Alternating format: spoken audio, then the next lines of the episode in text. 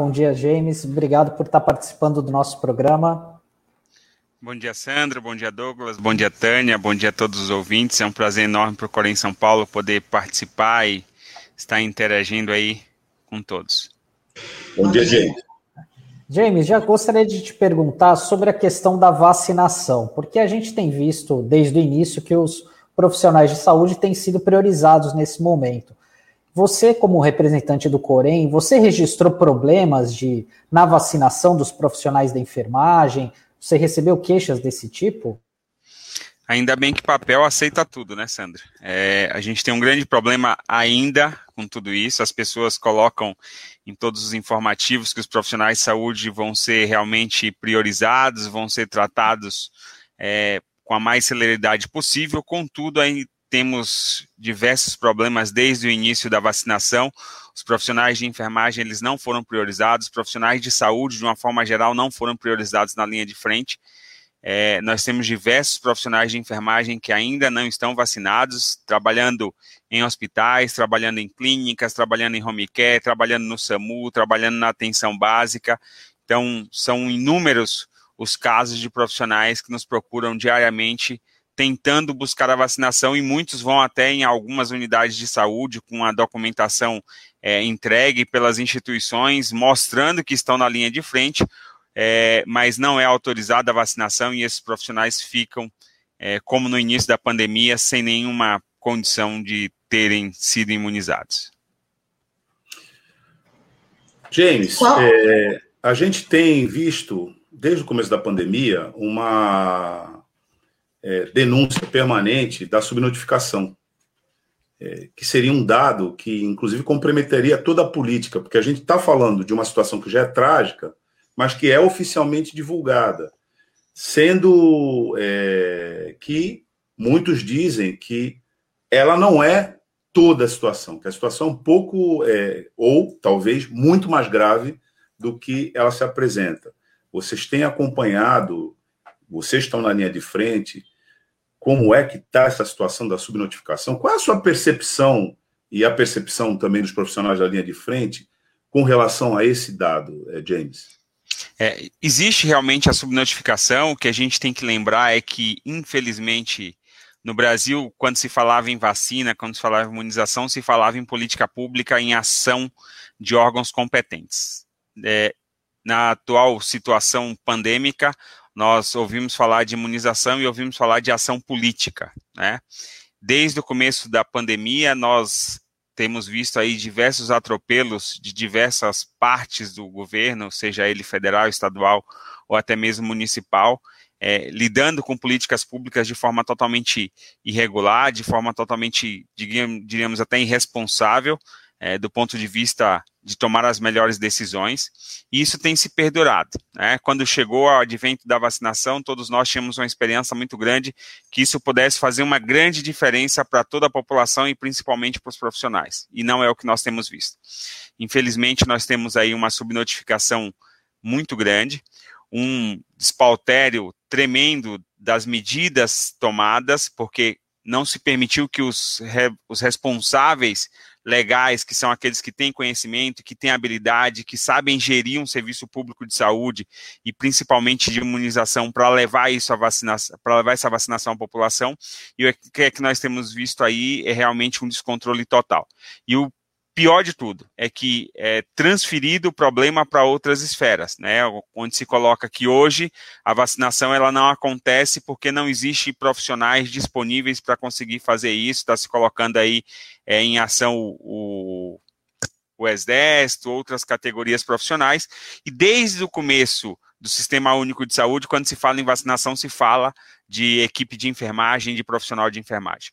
É, temos realmente uma redução do contingente de enfermagem, temos um número diminuído de profissionais em decorrência de todos os eventos da pandemia, mas hoje não existe uma estrutura adequada do governo, seja ele a nível federal, estadual ou municipal, de distribuição de doses efetivas para vacinação da população. Se fosse feita uma política adequada, onde os profissionais de enfermagem fossem os responsáveis por fazer todo o gerenciamento do processo e a administração da vacinação, a nossa população já estaria vacinada de forma adequada. né? É, temos visto aí diversas, diversos segmentos da sociedade tentando se mobilizar, tentando fazer com que a vacina chegue, mas infelizmente nós não temos uma ação efetiva do governo. E é, colocando aqui o Conselho Regional de Enfermagem, ele não é partidário, nós somos laicos, mas nós estamos do lado da ciência, nós avaliamos todas as medidas que são necessárias. Em decorrência disso, é que é essa, essa pontuação deste presidente e deste Conselho Regional de Enfermagem. Doutor James, muito bom dia, seja bem-vindo aqui no nosso Manhã RBA Litoral. Eu queria só que você complementasse a primeira pergunta do Sandro em relação à, à vacinação dos, do, dos profissionais. Qual é a resposta da, da, das autoridades? Porque já que os profissionais de saúde foram primeiramente incluídos no, no, no grupo prioritário, né? Qual que é a resposta na, é quando um profissional chega querendo a vacina e tendo uma negativa? Outra coisa também que eu queria que você é, explica, é, falasse para os nossos ouvintes e internautas, a relação, a questão da saúde mental desses profissionais passado estão aí numa situação, é, numa realidade totalmente crítica, uma realidade inédita, né? Então, acredito que o nível de estresse dessa categoria, principalmente os profissionais da enfermagem, né, deve estar aí num, num grau elevadíssimo. Então, como é que o Corém está tá respaldando a categoria, né? E se tem um número muito grande de, desses profissionais afastados por conta dessa situação? É, Desde o primeiro momento em que foi noticiado a vacinação, nós oficiamos tanto a Secretaria de Estado da Saúde quanto a Secretaria Municipal de Saúde para que realmente houvesse um cronograma liberado dos profissionais de enfermagem. E o que nos foi dado como resposta é que os profissionais de saúde estavam priorizados dentro do Programa Nacional de Imunização, dentro do Programa Estadual de Imunização, contudo, não existia vacina suficiente para todos. Ou seja, seguiria-se o que está deliberado aí pelas secretarias, e esses profissionais iam ser vacinados. Infelizmente, algumas instituições receberam números insuficientes de vacina, que não foi o necessário para todos, e quando a gente coloca a linha de frente, não é só enfermeiro, auxiliar técnico de enfermagem, mas também médico, fisioterapeuta, nutricionista, psicólogo, assistente social, profissionais da limpeza, profissionais da segurança, profissionais administrativos, todos esses são linha de frente. Porque não dá para você tratar apenas o profissional hoje que está ali cuidando do doente. Hoje nós temos um ambiente que toda a área hospitalar, toda a unidade de saúde é um ambiente altamente contaminado. Então, todos os que estão dentro de uma unidade de saúde são profissionais que têm um alto risco de contaminação. Então, o que nós temos recebido, o que nós já recebemos de ofício né, das instituições do governo, que não existe vacina para todos. Assim que houver vacina para todos, os profissionais serão imunizados. Então, isso é fato. Né? O que está posto na mídia é verdade. Não existe vacina para todo mundo. É, segunda questão. A partir do momento que você tem o profissional de enfermagem, e eu vou falar especificamente de enfermagem, é, não vacinado e tendo a sua vida colocada constantemente em risco, é o que você acabou de colocar, Tânia. A doença mental ela passa a ser um fator de risco. Ele já era um fator de risco muito grande na primeira, no primeiro ano né, dessa pandemia. Nós nos preocupamos muito com isso. O Conselho Federal de Enfermagem, o Conselho Regional de Enfermagem, por diversas vezes fizeram frentes para que os profissionais fossem atendidos, tivessem à disposição um atendimento, seja é, online, em vinculação dos próprios conselhos ou em parcerias, por exemplo, Corém São Paulo fez parceria com a Johnson Johnson para ter é, um canal aberto de ação à saúde mental dos profissionais, fez parceria com a Escola Paulista de Enfermagem e Medicina para que esses profissionais tivessem também um atendimento psicológico, dada a situação mental, que hoje é um fator de afastamento muito grande dos profissionais de enfermagem. Nós fizemos uma sondagem no início da pandemia, onde 80% dos profissionais de enfermagem tinham medo de levar o vírus para dentro da sua casa. Eles não tinham medo de se contaminar, eles tinham medo de levar o vírus para dentro da sua casa. Né? E hoje a gente sabe que isso é uma realidade, vai não só através do profissional. E só para vocês terem ideia, isso no começo levava a uma grande hostilização dos profissionais de enfermagem, muitos foram é, agredidos verbalmente, fisicamente, psicologicamente, em decorrência dessa situação em que a população não tinha um conhecimento. Tivemos todo um trabalho de mídia relacionado a isso, para que, que os profissionais não fossem afetados. Isso melhorou, tivemos situações de aplauso nas janelas, Contudo, isso não é o suficiente. Né? Nós passamos a ter o segundo momento da pandemia, os profissionais voltaram a ser atacados, as pessoas agora atacam os profissionais de duas formas. Uma, dentro das unidades de saúde, onde você cuida de doente crítico, e a outra na atenção básica, onde nós falamos de vacinação. Né?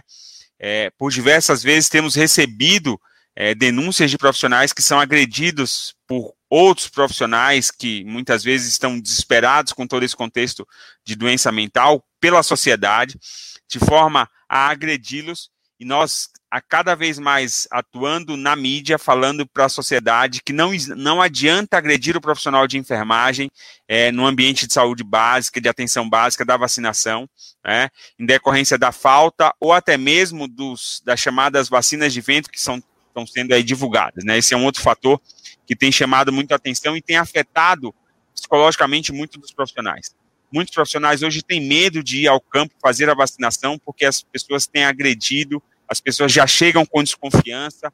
É, nós temos, para vocês terem ideia, no estado de São Paulo, 19 denúncias que estão sendo todas investigadas em caráter sigiloso, porque é assim que pede o nosso código de ética, nosso código de processo ético, né? então estão sendo investigadas. É, mas estão sendo colocadas nas mídias vídeos, imagens, denúncias, que tudo isso leva a um julgamento sumário do profissional e uma, um desgaste mental e psicológico, que é um segundo fator agravante. Nós já temos a pandemia, a situação de estresse, de, de, sobrecarga de trabalho, e quando esses profissionais eles são questionados e são é, ameaçados, na grande maioria das vezes, isso traz um transtorno ainda maior, e o que leva ao afastamento, o aumento do subdimensionamento dos profissionais de enfermagem e o impacto direto na sociedade, porque a partir do momento que você tem profissionais afastados, você dificulta ou aumenta o tempo de atendimento. Então, pedimos encarecidamente à população que não façam nenhum tipo de ataque, não só aos profissionais de enfermagem, mas a nenhum profissional de saúde.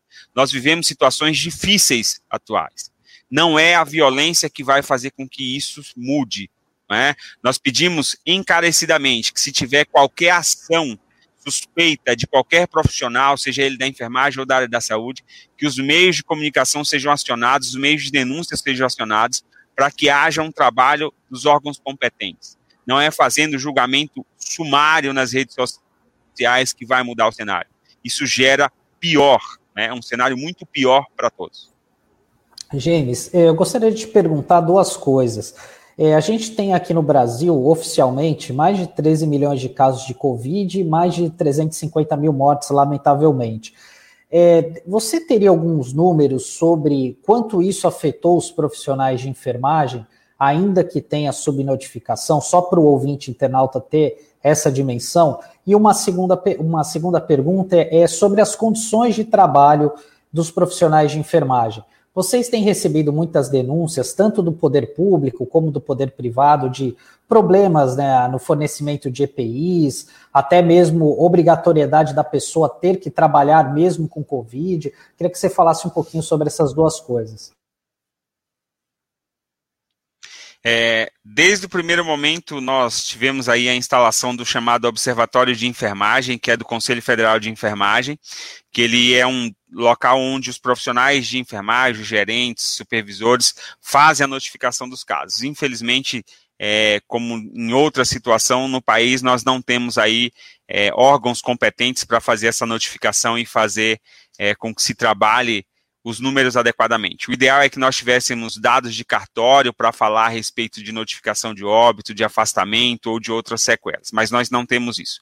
Então, esse dado é um dado subnotificado que eu vou trazer para vocês, porque ele depende da ação dos profissionais em fazer essa comunicação ao Conselho Federal de Enfermagem. Mas hoje nós sabemos que no Brasil é o país que mais morreu profissionais de enfermagem na era Covid.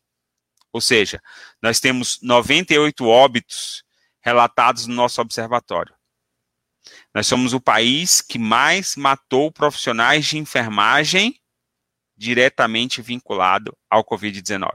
São 780, 7.894 casos é, de contaminações de profissionais. Um número extremamente assustador. Né? É, quando a gente fala isso, se reflete basicamente na sua segunda pergunta, Sandro. Por que tudo isso tem acontecido? Tem acontecido primeiro porque no primeiro momento nós não sabíamos como lidar com a doença, nós aprendemos, estamos aprendendo a lidar com a doença. Uma grande preocupação era a situação, a condição de trabalho para esses profissionais. Nós tínhamos EPIs insuficientes, ou seja, os equipamentos de proteção individual eram insuficientes. Depois, nós tivemos EPIs de péssima qualidade e ainda se mantém. Mesmo com todo o trabalho voltado para que houvesse a distribuição de material adequado, ainda existem muitas instituições que não fornecem, por exemplo, o, Ministério da Saúde, a Anvisa recomenda que você tenha aventais gramatura é, de 30 gramas e o que se oferece lá são aventais com gramatura 10, 20 gramas no máximo, aumentando assim o risco de contaminação dos profissionais. Locais que não distribuem máscara PFF2 ou máscara N95, como mais conhecida por todos, nas áreas de Covid, onde o, o risco é muito maior, né? Isso é o recomendado pela Organização Mundial de Saúde é que fosse no máximo aí é, até 14 dias, mas em alguns locais passam muito disso, o profissional tem dificuldade em fazer essa troca. Então existe um risco muito grande das condições de trabalho.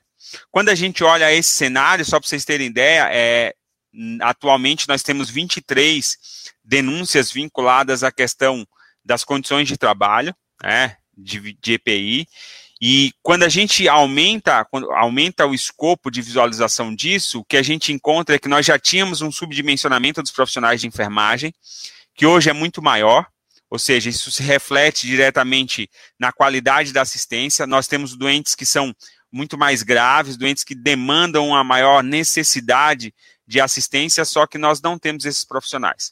E aí também é vinculado na mídia que não existe é, profissionais é, para contratação.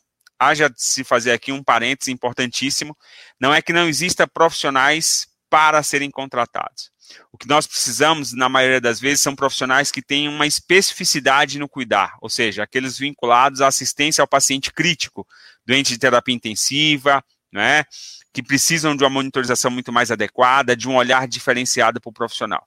O que nós estamos vendo aí é, nas ações do governo para tentar melhorar as condições é abrindo UPAs para ficarem pacientes internados como em terapia intensiva, hospitais dias sendo utilizados como unidades de pronto atendimento para atender pacientes é, como se fossem um pronto-socorro, ou em UPAs, que são profissionais habilitados para o primeiro atendimento. Isso tudo gera um desgaste tremendo. Né? Isso quando nós falamos de unidade de saúde. Então, são situações que realmente trazem aí um grande problema a toda a população dos profissionais da saúde. É claro, se nós olharmos só para o ambiente de saúde, mas também existe um ambiente social, onde nós precisamos estar atentos, e aqui eu faço um outro apelo à nossa sociedade, é que esteja muito atenta à continuidade das medidas sanitárias. Uso de álcool gel, uso de máscaras, distanciamento social. Para um profissional da área da saúde, para um profissional de enfermagem, é extremamente desgastante quando ele deixa a sua família e vai todos os dias ao seu ambiente de trabalho e quando ele olha não é, ao passar ou dentro do ônibus lotado, do trem lotado, e ele vê aglomerações de pessoas, muitas vezes desnecessárias, em festas, em bailes, em pancadões. Isso mostra ao profissional o quanto é ineficiente as ações que ele acaba fazendo no seu dia a dia. Ou seja, ele deixou seus entes queridos, os seus familiares em risco, colocou a sua vida em risco por pessoas que não estão nem um pouco preocupadas. Então nós precisamos ter esse olhar também enquanto sociedade das ações que estão sendo veiculadas e do trabalho que é feito para que todos tenham o máximo de segurança possível para não se contaminarem, porque ainda existem casos elevadíssimos de Covid, né, de contaminação, como o Sandro muito bem trouxe. É, são mais de 300 mil, mais de 300 milhões de pessoas contaminadas, aí, um número extremamente alto que nós precisamos estar atentos. James, é, você falou sobre essa questão da, da abertura de leitos, né? Porque a gente tem visto pela mídia, né, um esforço grande, né? Olha, a gente está abrindo X leitos, em especial de UTI. E, eu sei que a tua formação é justamente nessa área, né? De como intensivista. Queria que você pudesse falar um pouquinho para os nossos ouvintes que certamente não conhecem tão bem como você. Qual que é a especificidade, por exemplo, de um profissional da enfermagem que trabalha na UTI? A gente consegue formar do dia para a noite? E uma segunda questão também sobre questão de denúncia. É, o, o, cidadão comum, ele diante de uma situação é, de violação que ele está vendo é, com um profissional da enfermagem, ele pode fazer essa denúncia ao Corém para relatar uma determinada situação é, que esteja ocorrendo num hospital, num pronto-socorro, numa UPA, e, qual é o, e quais são os canais que, que o cidadão tem para isso? Tá. É, vamos por partes. Primeiro, primeiro momento é a questão da formação dos profissionais. Né? É, o profissional de terapia intensiva realmente é um profissional diferenciado, ele é um profissional que tem um olhar muito mais apurado é, quanto à monitorização desse paciente, quanto ao aparato tecnológico, né? É, e aí eu vou fazer uma linha retrospectiva onde nós começamos lá atrás, no primeiro momento da pandemia, as pessoas falaram assim: olha, o governo vai dar 10, 20, 50, 100 ventiladores para se abrir leitos de terapia intensiva. Ventilador mecânico, ou respirador, como muitos falam, não abre leito de terapia intensiva. Para abrir um leito de terapia intensiva, você precisa de equipamentos como ventilador, monitor, bomba de infusão e principalmente de recursos humanos, médicos de enfermagem, de fisioterapia, nutrição, pessoal administrativo, porque sem essas condições nós não temos condições de manter o leito aberto. Quando falamos dessas condições, ainda existem as questões dos insumos, de medicamentos, de material que precisa estar disponível. Então, o governo vendeu uma falsa ideia para a sociedade de que iria se abrir leitos de terapia intensiva dando ventiladores mecânicos para as unidades de saúde. Isso é mentira. Não se abre leitos de terapia intensiva fornecendo ventiladores mecânicos. Precisa-se de muito mais. Fomos chamados recentemente pelo governo do estado de São Paulo, é, Corém São Paulo, Crefito, Cremesp, para uma reunião, depois de, uma, de um pronunciamento do Dr. Jean Gorenstein, solicitando que os conselhos dessem voluntários para estar na linha de frente. Não existe isso. Os conselhos de classe foram na reunião na secretaria e nós colocamos e pontuamos que não se tem condição de colocar voluntário na assistência direta a esses pacientes a formação de um profissional ela não se dá de forma tão rápida. Por mais cursos que tenham sido feitos, é, precisa-se de um olhar diferenciado do profissional de terapia intensiva. A Escola Paulista de Medicina, a USP, tem feito cursos aí voltados para os médicos de no mínimo 100 horas de capacitação para que eles possam ter o mínimo de condição. É, nós colocamos na reunião que tivemos com a Secretaria do Estado de que essa formação do profissional ela deveria se dar junto a uma ação dos conselhos dizendo o que era o ideal. E quando se coloca hoje é, a condição de conhecimento desses profissionais, é importante se ressaltar que existem Brasis dentro de Brasis, existem São Paulos dentro de São Paulo. Se nós falarmos da grande região metropolitana de São Paulo, o atendimento é um. Quando você se destaca ou se afasta dessa região, o atendimento à saúde é outro, porque o conhecimento e a possibilidade de assistência é outra nós colocamos é, que é muito importante que você tenha uma retaguarda tecnológica para que as pessoas possam entrar em contato e possam discutir, né, porque muitas vezes hoje quem é colocado é, na linha de frente são os recém-formados, são pessoas que estão saindo das faculdades de enfermagem, fisioterapia, de medicina, para cuidar desse doente. E aí falta o traquejo diário, falta a habilidade, falta a identificação, porque o Covid não é só uma doença respiratória, o Covid é um conglomerado de é, alterações fisiológicas que acontecem com o doente que vão piorando e o olhar detalhado desse profissional é fundamental. Então, a formação hoje ela precisa ser direcionada e precisa ser acompanhada, e essas pessoas não podem ser colocadas simplesmente para atuarem no seu dia a dia, precisa de uma retaguarda. Pensando nisso, que você acabou de colocar, Sandro, é, qual é o canal que o profissional, ou desculpa, a sociedade tem quando ele encontra ou suspeita de qualquer evento que tenha saído da conduta ética. O que se dá dentro dos conselhos de classe, Corém, Crefito, Cremesp, CRF, qualquer conselho de classe é a avaliação ética do profissional, vinculada à imperícia, imprudência e negligência. Quando nós falamos de ações de civil ou ação penal, isso se dá dentro da esfera da polícia. É ela que tem que investigar isso. Então, quando qualquer pessoa quer fazer uma avaliação da conduta ética do profissional, ela pode fazer uma denúncia aos conselhos de classe.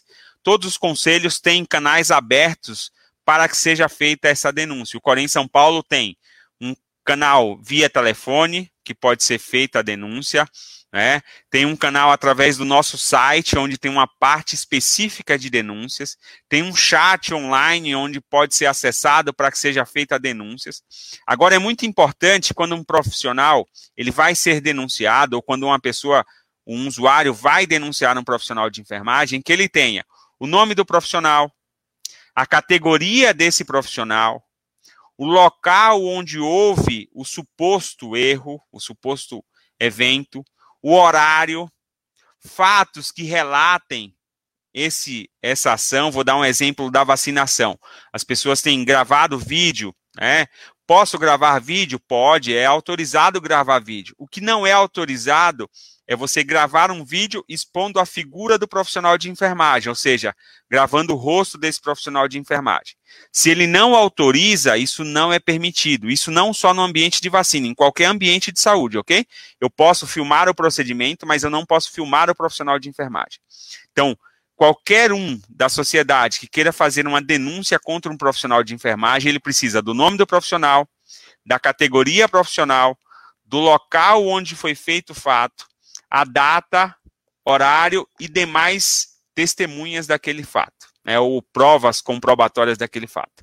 Simplesmente dizer que houve um erro do profissional sem apresentar provas se torna impossível do Conselho Regional de Enfermagem fazer qualquer ação de fiscalização e chegar a um denominador comum se houve ou não uma imperícia, imprudência ou negligência desse profissional. Lembrando, nós não fazemos avaliação civil e penal, isso cabe à polícia, são esferas distintas. O profissional de enfermagem no ambiente ético, ele vai ser avaliado com base na nossa resolução 564 de 2017, que é o nosso código de ética, e com base na resolução COFEM 370 de 2010, que é o nosso código de processo ético, onde o profissional ele tem todo um rito para ser avaliado e chegar à comprovação. Algumas pessoas querem é, imediatismo. Eu quero que esse profissional perca o seu corém, eu quero que esse profissional deixe de atuar. Isso não existe. Né? Em qualquer esfera do nosso país, quando se fala em avaliação de conduta civil, penal ou ética, existe o direito ao amplo a ampla defesa e ao contraditório. Esse profissional ele precisa ser avaliado todos os fatos, juntados provas para que seja tomada uma medida. Então, de novo, vou reforçar para a população. Quero fazer denúncia contra um profissional de enfermagem. Temos o nosso telefone, né, 011 3225 6300, que você pode fazer a ligação o Corém São Paulo e entrar em contato com a fiscalização fazendo a denúncia. Tem um canal no nosso website, www.corem-sp.gov.br. A gente tem a página para mostrar, doutor James. A gente vai colocar a página ah, aqui. Ah, então tá jóia. Tá, para e gente... Temos o nosso chat também. Então, feito, acessado um dos canais, você precisa do nome do profissional, a função deste profissional, o local onde aconteceu, o horário e de testemunhas ou fatos comprobatórios. Sem isso, se torna impossível a avaliação deste profissional do ponto de vista ético. Doutor James, a gente está chegando aqui no final da nossa entrevista, estamos aqui reproduzindo o número até do, é, do número que você divulgou, também a página do, do site do Corém, né? Mas eu queria só perguntar que você falou uma coisa super, super importante, assim, e muito muito triste até que você falou que 80% dos profissionais têm medo de voltar para casa depois de, do expediente para não contaminar os seus, o, os seus familiares, né? No início da pandemia, a gente ouviu falar em hotéis, né, destinados para esses profissionais, dando esse respaldo para que as pessoas não precisassem voltar para casa. Ainda continua esse, esse suporte para esses profissionais. E hoje o medo de esse medo ainda é, continua nesse mesmo percentual? O medo ainda é pujante, né? Nós ainda temos muito medo de contaminarmos os nossos entes queridos. As perdas são é, muito altas. Diariamente nós perdemos profissionais, perdemos familiares, perdemos amigos. Eu, inclusive, já perdi grandes amigos nessa pandemia. É, em decorrência da infecção do Covid-19, né? muitos que estavam na assistência, muitos que já tinham é, parado de trabalhar, mas foram contaminados e acabaram indo a óbito. Então, isso é um número extremamente significativo. Infelizmente, muitas das ações diminuíram ao longo da pandemia, foram se mudando o perfil. Ainda existem instituições que se colocam à disposição a ofertar ao profissional de enfermagem, ao profissional da saúde de forma geral, locais onde eles possam descansar para que não voltem para casa com tanta frequência, mas também é impossível o profissional ficar tanto tempo afastado da sua família. Haja visto que não dá para ficar trancado dentro de um quarto de hospital sem contato com seus familiares, então muitos buscam é, se aproximar com toda cautela. Um outro dado que é significativo quando falamos de tudo isso, fizemos uma sondagem agora no mês de março a respeito do, do perfil né, da, da nos, dos nossos profissionais e da sondagem das mulheres que participaram, nós temos aí 84% da nossa, dos nossos profissionais sendo do sexo feminino. 84% dessas mulheres recebem menos do que quatro salários mínimos para serem, né, ou darem continuidade às suas vidas. Ou seja, um número muito baixo, uma, uma remuneração salarial muito baixa. O que leva essas pessoas a terem dois, três empregos na maioria das vezes. O que leva a um desgaste muito maior. Então, o que nós queremos é que, é, independente de termos aplausos, independente de termos local de descanso entre é, uma jornada e outra, nós gostaríamos muito de ter um piso salarial digno, que está parado lá na Câmara dos Deputados, no Senado há 20 anos, sem ser votado, né? para que os profissionais tivessem apenas um único vínculo trabalhista, que aqueles que nós pudéssemos ter as 30 horas semanais para todos, para que pudessem ter jornada, menos extenuante e menos desgastante. Né?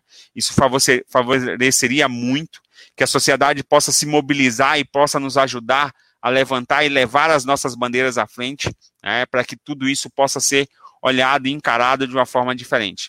Nós não somos heróis. Os profissionais da saúde, principalmente os profissionais de enfermagem, não são heróis. Cada um dos profissionais de enfermagem são amores de outros. É, nós temos familiares, nós temos famílias, nós temos filhos, e quando nós deixamos cada um deles para atuar diariamente na linha de frente ou em outras ações vinculadas a isso, nós também temos medo de perder ou de deixar os nossos entes queridos desamparados. Por isso, nós pedimos a todos que nos ajudem mantendo o máximo possível de distanciamento, usando as medidas sanitárias de álcool gel, de máscara, para nos ajudar a diminuir efetivamente os números da pandemia, que são muito altos. Sem esses dados, se torna impossível que nós tenhamos qualquer ação de melhoria para o nosso país. Nós estamos muito atrasados em todas as medidas. Nós precisamos modificar esse cenário. Quando se fala em pandemia, nós temos tido como lema, não é, para nossas ações que para a enfermagem não existe fase vermelha. A enfermagem está desde o começo da pandemia a todo momento à beira-leito, a todo momento nas ações de saúde, cuidando da sociedade. E por mais que se tente fazer medidas para melhorar as condições de saúde, nós estamos diariamente colocando as nossas vidas em risco. Mas nós não somos super-heróis. Nós somos pessoas como qualquer outra, que nos dispusemos a, com altruísmo, com resiliência, estar cuidando daqueles que necessitam.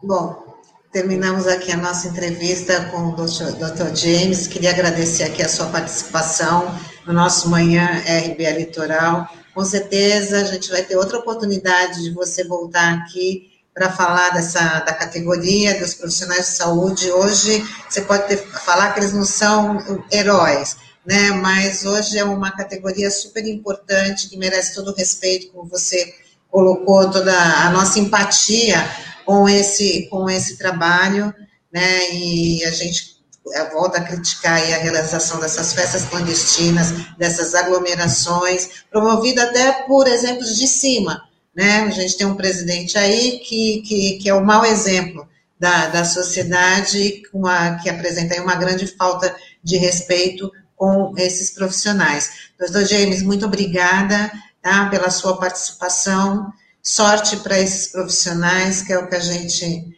né, deseja, porque é o que está estão aí amparando aí toda a sociedade. Muito obrigada pela sua participação. De nada, muito obrigado, Tânia, muito obrigado, Sandra. Sandro, o Corém São Paulo está à disposição de vocês, os nossos 543 mil profissionais do Estado de São Paulo, de enfermagem do Estado de São Paulo, estão à disposição da sociedade. Como eu disse, nós não somos heróis, mas estamos a todo momento do lado da sociedade tentando trazer o melhor. Então, Fica aqui o nosso forte abraço, meu saudoso abraço a todos os profissionais de enfermagem, os meus parabéns por estarem a todo momento é, colocando as suas vidas em risco na linha de frente. Obrigada. Ah, obrigado, Dr. James. Tchau. Tchau, tchau.